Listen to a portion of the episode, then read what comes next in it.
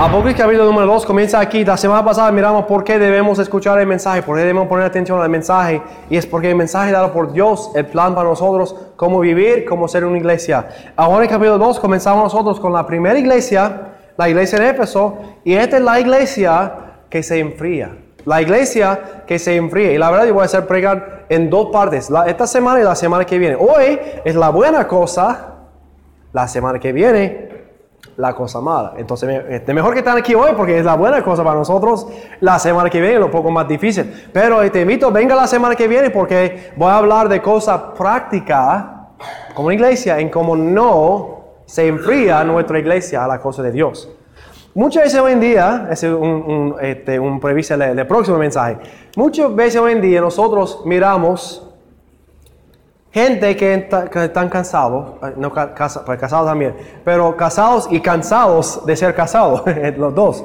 Este, como dije, no, eh, dice que sería mejor que, que cuando prediqué las, este, antes. Pero que he escuchado de muchas personas es que cuando están en punto de divorcio, dicen, se han caído del amor. Se han caído del amor. Eh, yo, yo no amo a él. Amaba, pero ahora no le amo. Y él dice, pues yo, yo no le amo a ella, yo le amo a ella tampoco. Y ahora quieren separar porque no, no hay amor. ¿Cómo puede pasar? Pues muchas veces pensamos que no han hecho nada malo, no, no pecaron, no cometieron adulterio, nada así. Pero ¿qué pasó entre ellos que, que perdieron su amor? Muchas veces porque no invirtieron en su, en, matrimonio, no tomaron tiempo juntos, se ocuparon mucho con el trabajo, con los niños, con otras cosas. Y después de poco tiempo, se han enfriado, han enfriado su relación juntos. Poco a poco cambiaron y ahora no tienen amor como antes. Quizá amaba como antes, pero no puede enseñar el amor, no saben cómo enseñar el amor, quizá no saben cómo decirlo. Antes, recuerda mucho, no sé si tú, pero yo cuando antes de casarme con mi esposa, nosotros escribimos muchas notas, llamamos por teléfono muchas horas, hablamos de nada, porque amamos uno al otro. Cuando nos casamos, es fácil olvidar, seguir escribiendo las notas uno al otro animar uno a otro. Hablamos de cosas, el futuro, de los sueños o cosas así. Es difícil seguir haciendo porque ya, ya estamos casados. Ya me gané, tengo una esposa. Bueno, pero esa es la comienza, es el principio. Y ese es trabajo para, para, mantener una relación eh, buena. Y no siempre lo hemos hecho tampoco. Tenemos otro tiempo de, de tiempo frío. No al punto de divorcio, gracias por decirnos esa palabra que nosotros usamos. No eh, eh, no pensamos ni, ni, eh, ni nada en divorcio. Matar quizá, pero divorcio no, es la verdad, a veces ella conmigo yo creo que sí. Pero la verdad que es, trabajo, es trabajoso para mantener una relación íntima y buena entre los maridos. Y muchos dicen, pues yo no quiero hacerlo. No amamos uno al otro y nos divorciamos, buscamos otro. O ya han comenzado a buscar otro antes de divorciar, que se pasa mucho. Han querido de amor porque se enfríe la relación entre ellos porque no quieren trabajar para mantener la relación buena. Así cuando estamos pensando en eso esta mañana, estamos nosotros pensando en una iglesia aquí en la ciudad de Éfeso. La primera iglesia está en Éfeso. Y esa iglesia, vamos a ver acá, se llama la ciudad, Cristo, ah, la, la cosa buena de ellos, la cosa mala de ellos, las consecuencias y la promesa de Dios. Cada semana la carta son escritas de la misma manera, con otra palabra, otras ciudades. Vemos otro aquí en Éfeso. Éfeso es la primera ciudad. ¿Dónde está Éfeso? Pues ahí está, ya puede ver el mapa. Versículo 1 dice, escribe al ángel que es el mensajero o el pastor de la iglesia en Éfeso. Éfeso, ¿dónde está Éfeso? Ahí está, ya saben, Turquía. Ese aquí se escribe, esa es la calle romana. Y este es donde está la primera ciudad aquí. Patmos está aquí donde estaba Juan, si quiere verlo. Y ahora, Éfeso, la primera ciudad. Y esa calle donde usaron ellos para, para el correo. Fue una calle principal y ese comenzó en Éfeso porque la primera ciudad de todo donde entregaron las cartas. Por eso comenzó ahí. No hay nada más de eso. También porque Éfeso es la iglesia que fundó todo lo demás. Fue primero en Turquía, en, en, Asia, como usa la palabra en la Biblia, pero hoy en día es Turquía, fue la primera iglesia fundada en esa área. Y lo demás fueron fundados por ellos. Pero ¿qué tipo de ciudad fue Éfeso? Porque es mejor, que entendemos dónde estaba esa iglesia. ¿Dónde estaba esa iglesia? Esta es una foto de lo que está hoy en día en eh, un lugar. Ellos fueron una ciudad de centro comercio, un capital de Asia, una puerta con calles a todas las ciudades como vimos aquí. Ellos tuvieron cada año Juegos Olímpicos grandes en su área. Esa es una foto del estadio donde tuvieron esa, cosa, donde podrían ser, más que 10 mil personas juntos. Y si va a esa área, todavía existe hoy en día, se puede verlo. Ellos también tuvieron un templo que fue uno de los siete maravillas del mundo, el templo de Diana o de Artemis. Esa es una, idea porque ya es ruinas. Pero fue ese templo fue tan grande y bella, fue uno de los siete maravillas de todo el mundo una de la construcción más, más famosa en toda la historia. Y en este templo fue muchas cosas. Fue un banco. Y mira, en, muchas cosas la iglesia, el, mundo, el, dinero fuera de Dios siempre ha sido conectado, ¿verdad? Pero aquí tuvimos nosotros un banco donde pusieron sus tesoros y guardaron dentro del templo, pensando que nadie va a robarlos porque es un lugar sagrado. Pero es otra cosa, porque en el mismo lugar es donde los, criminales podrían venir y evitar persecución dentro del templo. Ellos vivían en esa área y dice, pues yo no, no, puede, no puede buscarme ahora, porque ya estoy aquí, yo estoy bien. Un, ciudad de, de, refugio para ellos. Entonces ya tenemos el banco aquí y los robos en el mismo lugar. Me puede pensar cómo está pasando eso. También ellos tuvieron lugar, obviamente, para los sacrificios y entre sus sacrificios también tuvieron ellos miles de prostitutos del templo que servían en este lugar todos los días. Pensamos nosotros que no hemos llegado al punto de, de, de, los romanos todavía en la maldad abiertamente en el mundo. Ellos tuvieron aquí otra cosa como un, un, lugar para los sacrificios. Tuvieron un museo de cosas del mundo, tesoros del mundo que pueden entrar y ver. Y mucho música y bailarinas todo el tiempo. Imagínense estar en la ciudad de Éfeso y pasando por ese templo, el ruido y la confusión pasando en, ese, en este lugar, en el nombre de adoración de un Dios. Interesante porque ese Dios, eh, Artemis o yo pensaba que fue una mujer como muchos de sus dioses, pero no, fue una vaca, una vaca grande. Y esa vaca negra, y muchos han dicho fea, yo no sé por qué usar esa, esa idea, pero adoraron a su Dios en este lugar todos los días. También encontramos esa ciudad aquí. Otra cosa, eso es lo que queda hoy en día, si, si visita lo que queda de ese templo. Eh, ellos vendían ídolos pequeños. Si lee, vamos a leer aquí en Hechos 18, 19. Fue un artesano que hicieron esos ídolos que podrían comprar para su casa, para su carro y para su cuello pequeñas versiones del grande en el templo que podía comprar como recuerdos, pero también para tener la bendición de sus dioses en cualquier sitio en el mundo. También nos algo nuevo para vender ídolos pequeños, ¿verdad? Hoy en día todavía hacen lo mismo. No debo decir cuál iglesia, pero puede entender que todavía hacen hoy en día. Ustedes son inteligentes y pueden entender que si piensa bien, que todavía está pasando. Ese no es algo nuevo. Ellos estaban diciendo esa cosa, fue un negocio grande y lucrativo para estas personas que vivían en Éfeso. Alguien dijo, esa ciudad vivía sin morales. Uno dijo esa cosa interesante y piensa eso. La gente de la ciudad fueron dignos de ser ahogados. Y los morales del templo fueron peor que los animales. Este fue el tipo de ciudad donde está Éfeso. Y en este lugar es donde Dios dirigió poner una iglesia con corazón para plantar otra iglesia en toda Asia. Un lugar lleno de idolatría, eh, pecado sexual, religión, crimen, todo puede imaginar pasando en su día. ¿Puede imaginar viviendo ese tipo de, ambiente? Yo creo que sí, porque lo más hoy en día que vemos nosotros, vemos todas estas cosas pasando alrededor de nosotros todos los días. Vemos en el televisor, vemos en la calle, vemos en, en todo.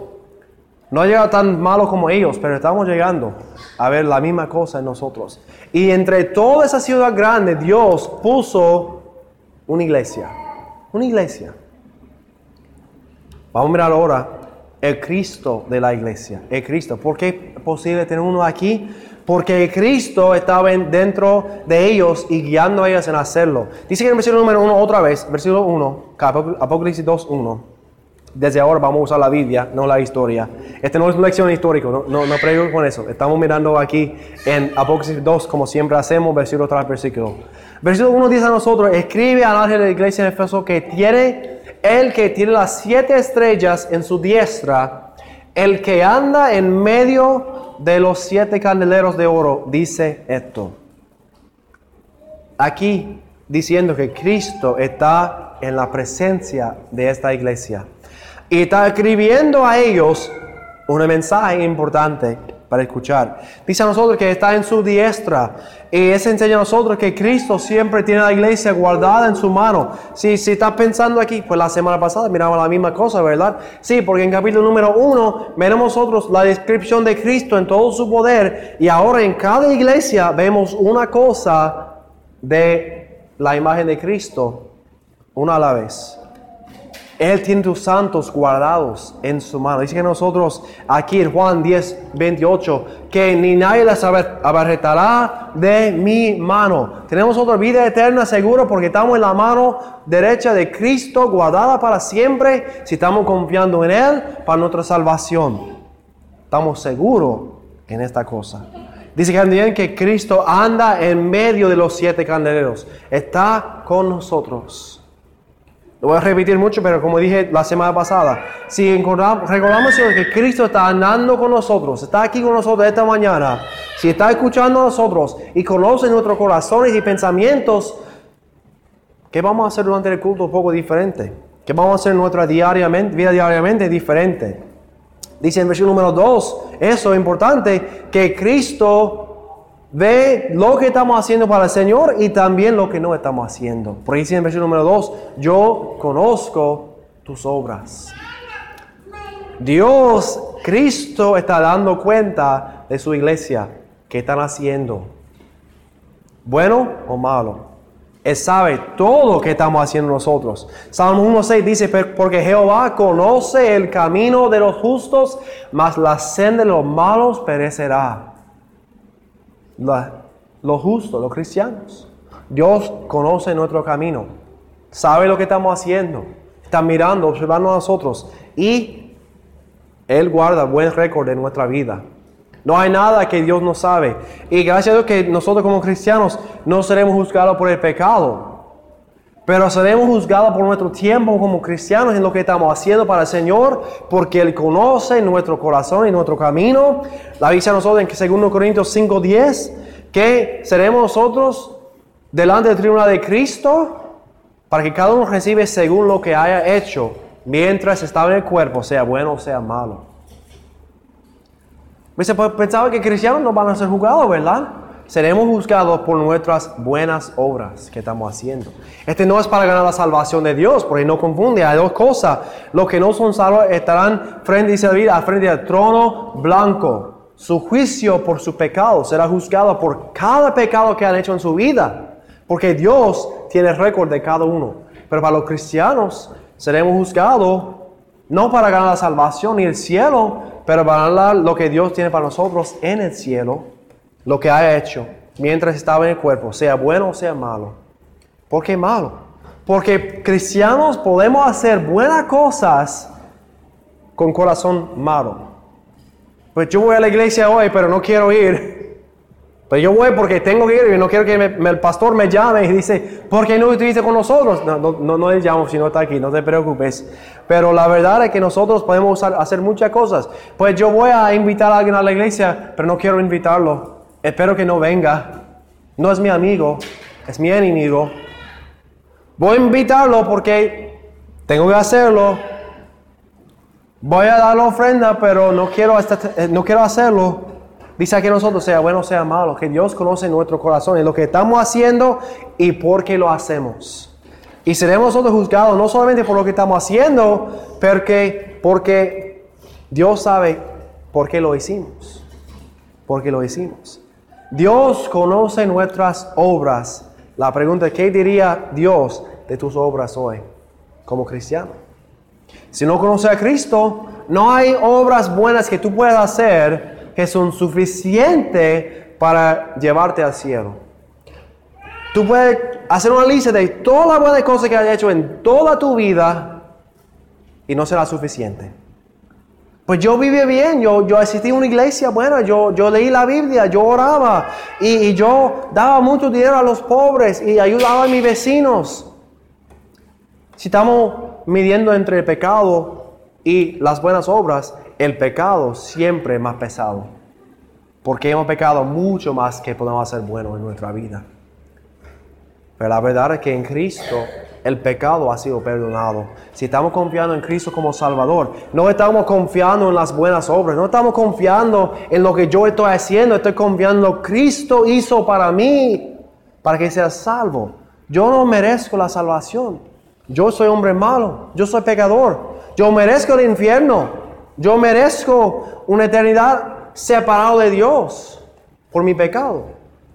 Pero yo que recibo en Cristo es gracia, misericordia, salvación y paz. Y un hogar eterno en el cielo.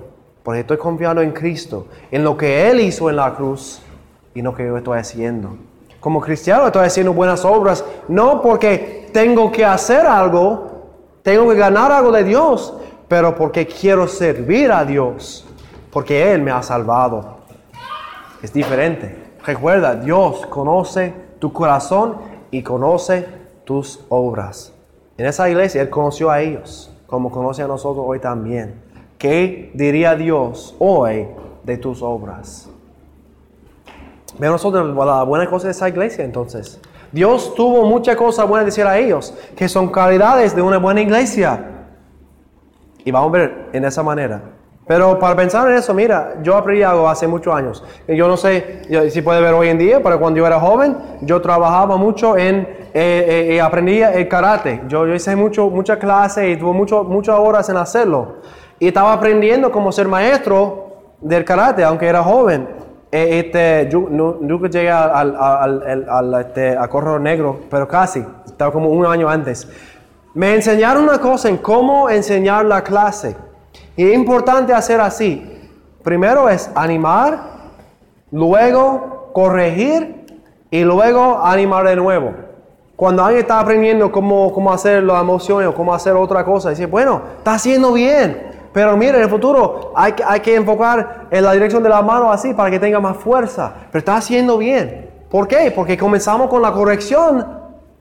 Ellos piensan que no hay nada bueno. Si comenzamos y solamente animamos, nunca puede mejorar.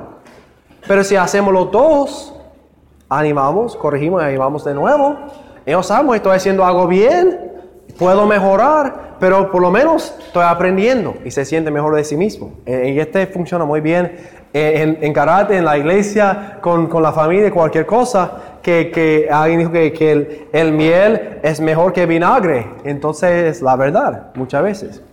Por eso Cristo comenzó hablando bien de esa iglesia. ¿Por qué? Porque ellos estaban haciendo buenas cosas. Dice aquí en versión número 2, su trabajo. Su trabajo. Dice aquí nosotros, conozco tus obras, tu arduo trabajo. Tu arduo trabajo. Dice en versión número 3 a nosotros aquí, otra vez, has trabajado arduamente. Ahí estamos mirando. Dos veces lo dijo a ellos. ¿Por qué? Esa es una iglesia que estaba trabajando para el Señor trabajando para el Señor. Ellos estaban viviendo en medio de todo el pecado, del templo más grande, de todo ídolos y otros dioses, pero estaban trabajando. Dice aquí con paciencia, han sufrido por su fe, pero han trabajado arduamente. Quizá tú estás trabajando para el Señor, trabajando fuerte, arduamente, sudando y no has visto muchos resultados todavía. Pero sigue trabajando y sigue trabajando y no has visto los resultados. Y un año más, trabajas, trabajas y no has visto resultados. Y estás pensando, ¿por qué estoy trabajando? Esa iglesia, aunque bajo persecución, aunque viendo mucho sufrimiento, dice ellos, trabajaron arduamente y no desmayado, no ha desmayado seguían trabajando. La dice a nosotros en 1 Corintios 15, 58, vuestro trabajo en el Señor no es en vano. Por eso dice a nosotros, estar firmes y constantes, creciendo en la obra del Señor siempre, sabiendo que nuestro trabajo en Señor no es en vano.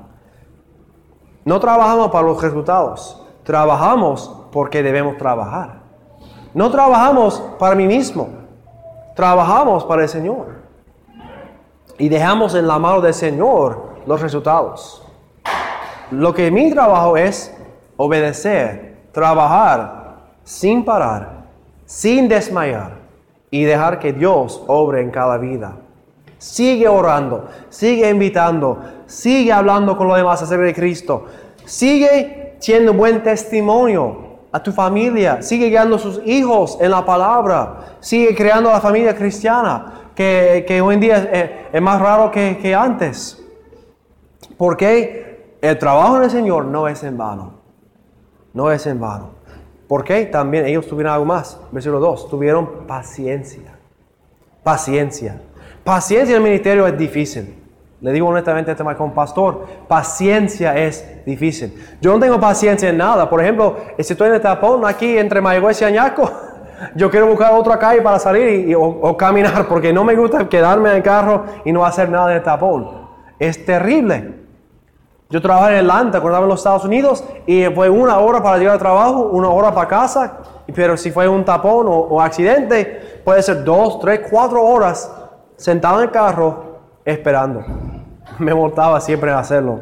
Es difícil. Yo, yo no soy paciente. Y es lo mismo con personas. Naturalmente yo no soy paciente.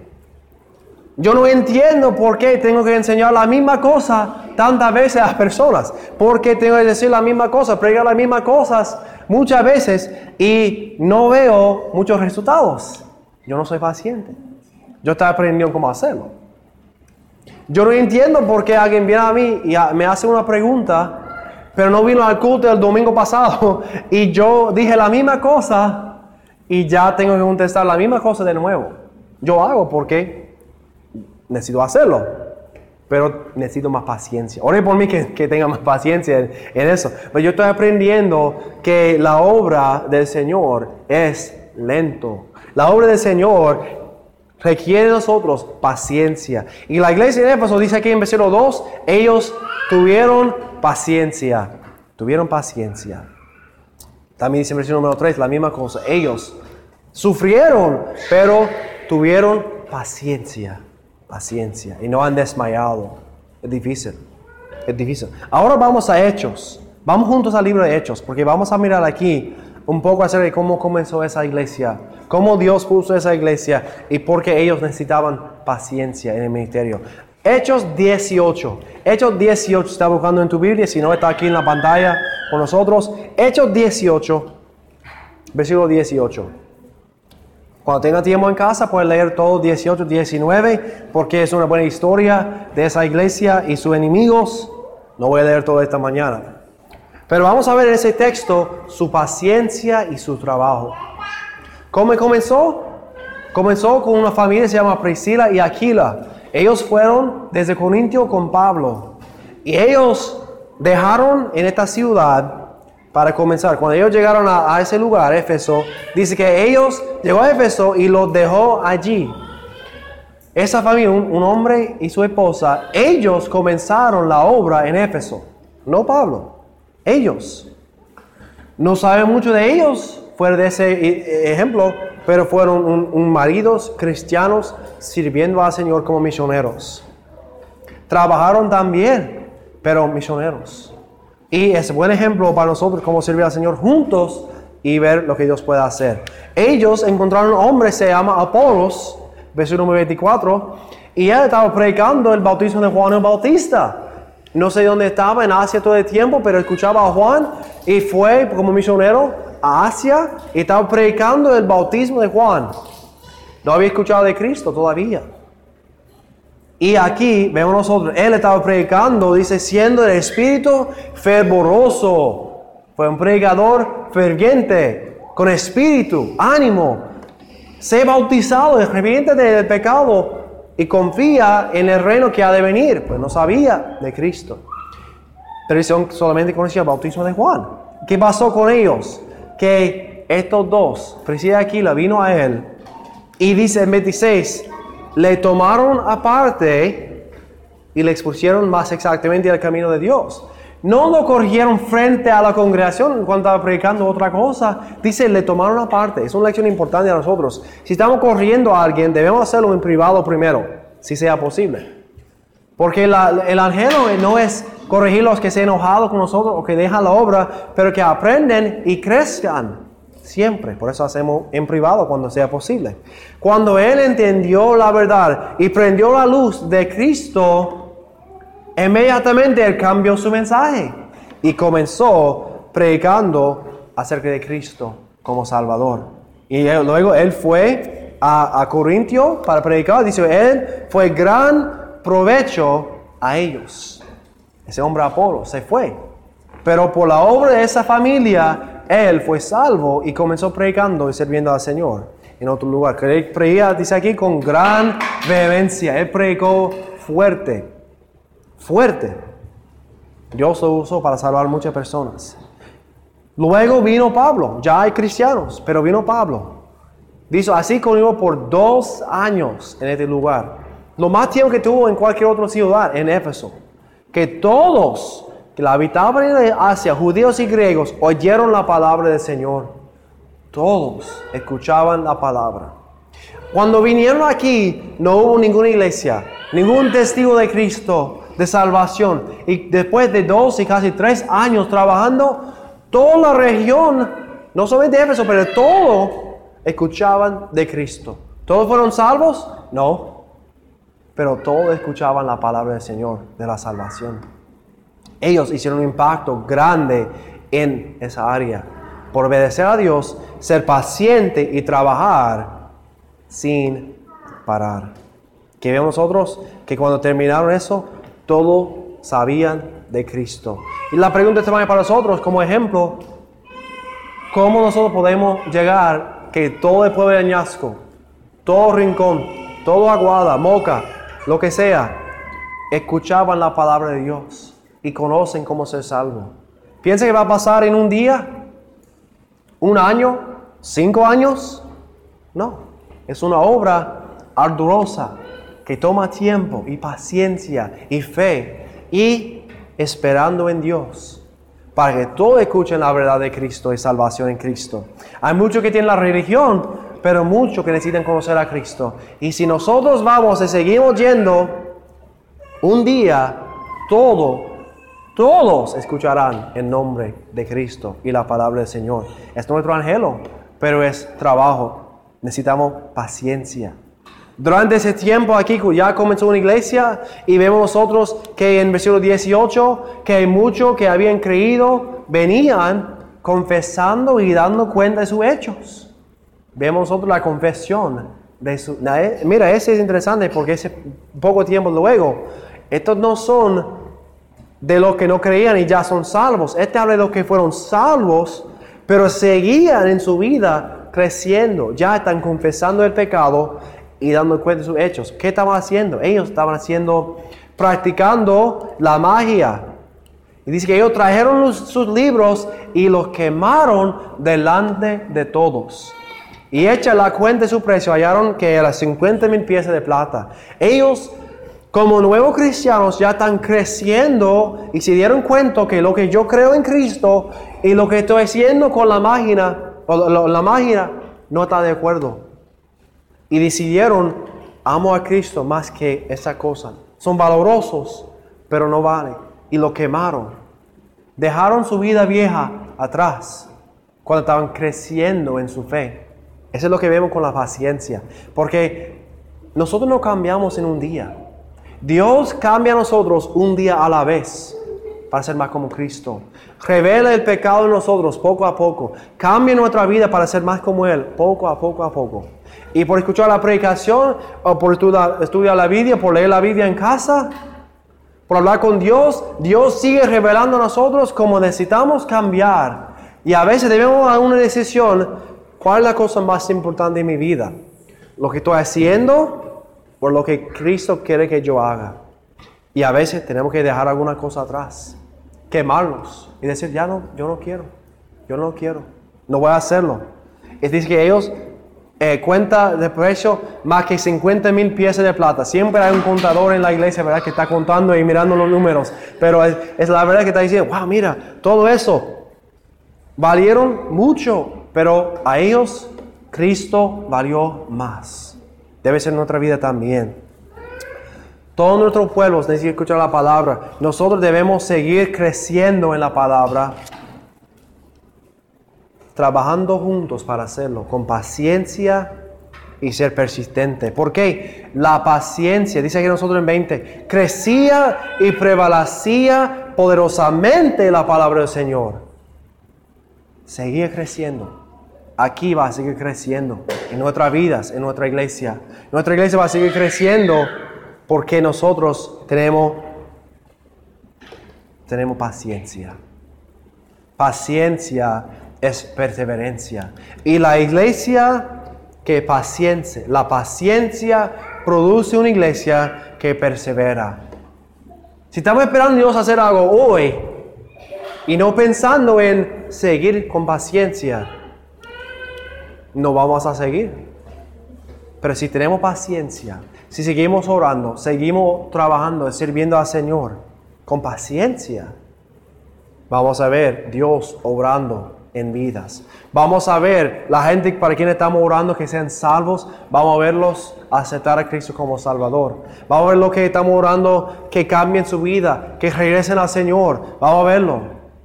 Vamos a ver nuestra propia vida cambiada para estar mejor cristianos, pero solamente con paciencia, permitiendo que el Señor obre usando a nosotros primero y todos como una iglesia con paciencia. Si eres como yo, tengo que pedir a Dios, ayúdame con la paciencia, porque yo no tengo paciencia. No tengo paciencia. Pero con paciencia la iglesia persevera, dura por muchos años. ¿Qué más hicieron ellos aquí? Dice, tuvieron vigilancia, porque te está creciendo en números, creciendo en su fe, y también ellos ya no pueden soportar a los malos. ¿Quiénes son los malos? Los malos son los que no tienen valor. Los que no tienen valor, los que quieren vivir como quieran. No quieren cambiar, no quieren aceptar a Cristo, no quieren aceptar la verdad de Dios. Dice ellos aquí en, ese, en esa área, fueron los que vinieron llamando a ser apóstoles de Cristo, pero no son. Dice, has probado lo que se dicen ser apóstoles y los hallado mentirosos. ¿Cómo puede hacerlo? Por conocer la palabra de Cristo. Sin saber lo que dice, ¿cómo puedes saber si es la verdad o no lo que escuchas, lo que ves? La única manera es conocer la palabra. Cuando alguien está estudiando el dinero para ver si es real o, no, no estudian lo de monolopía, del juego. Estudian el dinero ya tiene un marcador que puede marcar el dinero y si es un color es real, si no, eh, hay que llamar a la policía. ¿Por qué? Saben cuál es lo real y no. Y nosotros como cristianos, si estamos creciendo en nuestra fe, debemos saber también que vendrá a nosotros, sea por, por otros en la iglesia, por la radio, por, por el internet, por cualquier lugar, televisor que están mirando, vamos a escuchar mucha creencia, mucha enseñanza que suena bien, pero no es la verdad. Hay mucho que suena como un buen mensaje, pero no de la Biblia en Hechos 20, antes de salir Pablo de, este lugar, él dijo a ellos en, Hechos 20, 28, para apacentar la iglesia del Señor, los ancianos, los pastores de esa iglesia. Y dijo a ellos que después de él salió, entrará en medio de vosotros lobos rapaces que no perdonarán al rebaño. Y de vosotros mismos se levantarán hombres que hablen cosa perversa para arrastrar tras sí a los discípulos. Como dije, ahora, gracias a Dios, no tenemos ese problema. Pero cuando la iglesia está creciendo, vendrán personas que tienen su propia creencia, que tienen sus propias ideas y quieren, pensando que conocen a Dios, pero no son cristianos. pensando que son, eh, que están enseñando bien, pero para su propia ganancia. Eh, el, diablo puede enviar personas para dividir completamente una iglesia, porque quiere que la obra termine. No sabemos quién, qué podemos hacer. Dice aquí en 31, por tanto, velad. Acordándonos que por tres años, de noche y día, no he cesado a molestar con lágrimas a cada uno. Velad. Entiende que puede pasar, conoce la palabra y prepara por lo que puede venir que no es bueno. ¿Cómo puede saber la diferencia? Saber la palabra. La última cosa que vemos nosotros hoy en día es que ellos tuvieron amor. Hoy estamos hablando de cosas buenas. Todo lo que tuvieron, trabajaron, tuvieron paciencia, conocieron la verdad. ¿Por qué? Porque ellos tuvieron amor. Dice que en versículo número 3, al fin has trabajado arduamente por amor de mi nombre y no has desmayado. ¿Para el nombre de quién? En nombre de Cristo. No en nombre de Pablo, no de Priscila Aquila, no de Apolos, por el nombre de Cristo, por amor de Cristo. Esa iglesia podía seguir sirviendo, podía seguir entre persecución, podía seguir entre todo lo que está pasando, todo el pecado, la tentación para vivir como los demás, para aceptar el pecado en su propia vida y en su iglesia, para seguir Ah, diciendo que Cristo es el único Salvador y hay un solo Dios y no es, eh, eh, eh, no es el em, emperador de romanos, no es ese, ese vaca que tiene el templo grande, no, es Cristo el Salvador y Señor. Podían seguir diciendo esa cosa y sufrir por hacerlo porque amaban a Cristo más que todo. Amaron a Cristo más que todo. Más que su propia vida, más que su familia, más que el dinero, todo. Hicieron todo por amor de mi nombre. La dice en Juan 13, 35. Y en esto conocerán todos que soy mis discípulos si tuvieres amor los unos con los otros. ¿Cómo podemos amar los otros? Porque amamos a Cristo. Él nos amó primero y nosotros amamos a Él y a los demás. Filipenses 1.9 dice a nosotros que vuestro amor abunde aún más y más en ciencia y en todo conocimiento. Porque dice aquí nosotros, para que, para que os probéis lo mejor, a fin de que seáis sinceros, irreprensibles para el día de Cristo. Nuestro amor no es amor fingido. Hay gente que viene a la iglesia y tiene una sonrisa y, ah, buenos días hermano, ¿cómo está? Dios lo bendiga y todo es bueno, Dios es bueno. Pero no quiere estar aquí, ni quiere hablar conmigo, ni con ninguno de ustedes, y en su, en su corazón no tiene amor. No sé por qué, pero puede pasar. Amor, sinceros, honestos en quienes somos. Mira, todos los días no son buenos. Pero porque amamos al Señor, vamos a seguir asistiendo a los cultos, escuchando la palabra y sirviendo al Señor, aunque toda mi vida no es buena. Aunque tengo un día malo, aunque estoy enfermo, cualquier otra cosa, y voy a amar a Dios y amar a los demás, sinceramente. Y si es reprensible para el día de Cristo. Por dice aquí nosotros en versículo 11, si amamos a Cristo primero, llenos de fruto de justicia, que son por medio de Jesucristo, para gloria y alabanza de Dios.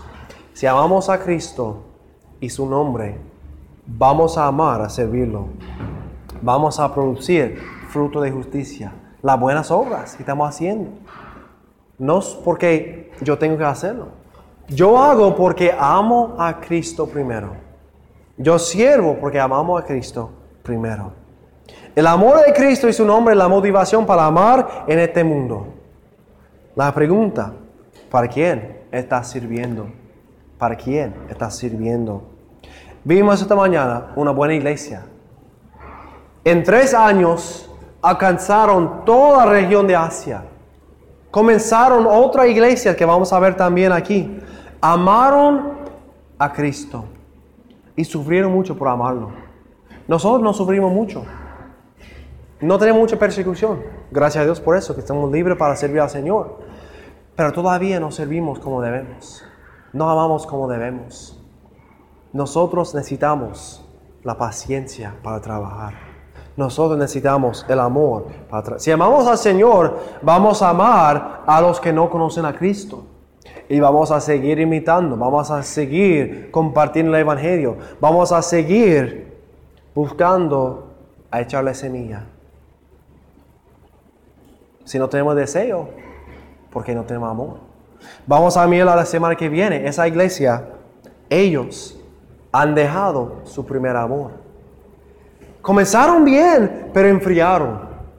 Y la semana que viene vamos a mirar nosotros. ¿Por qué enfriaron? Y qué pueden cambiar para que no enfriemos nosotros.